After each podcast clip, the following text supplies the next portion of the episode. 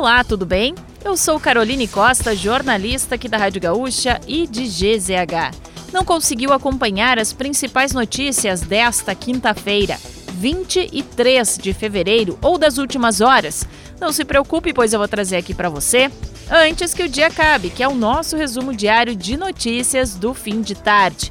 Oferecimento: resfriar, climatizadores, geladeira portátil resfriar, sua companheira em qualquer lugar.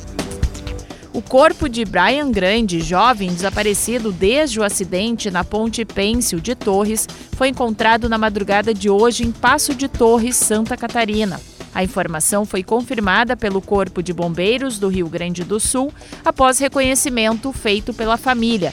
Dados iniciais da perícia apontam que o corpo foi encontrado já sem algumas roupas e sem calçados. O delegado Maurício Preto, da delegacia de Araranguá, afirmou que a investigação deve seguir com dois inquéritos, um tramitando no Rio Grande do Sul e outro em Santa Catarina.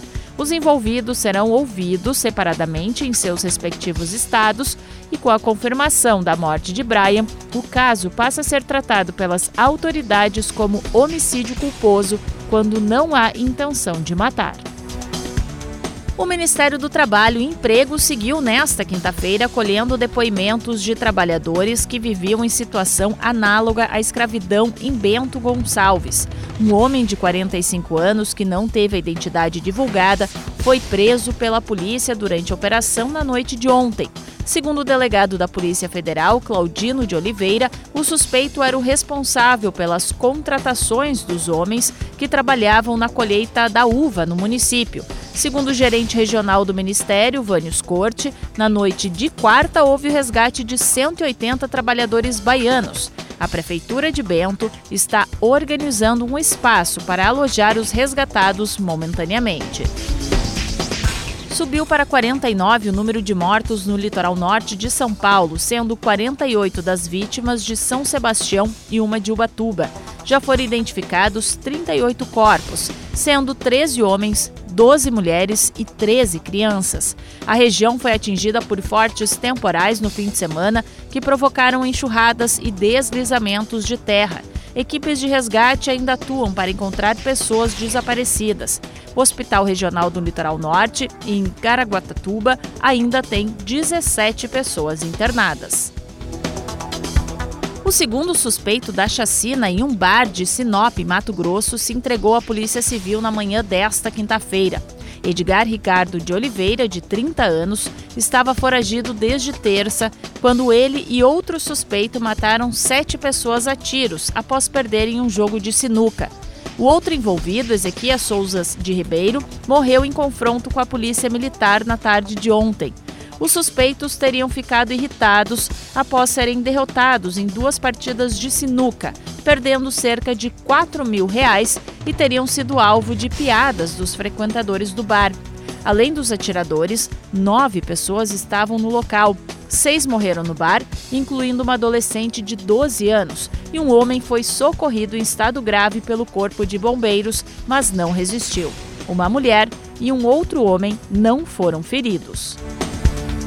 O centroavante Luiz Adriano teve o nome publicado no Boletim Informativo Diário da CBF e está liberado para estrear pelo Inter. Seu contrato se estenderá até o dia 30 de junho de 2024. Apesar de regularizado, o jogador não deve estar em campo neste fim de semana contra o Aimoré. O novo reforço colorado só desembarcará em Porto Alegre na manhã de sexta-feira.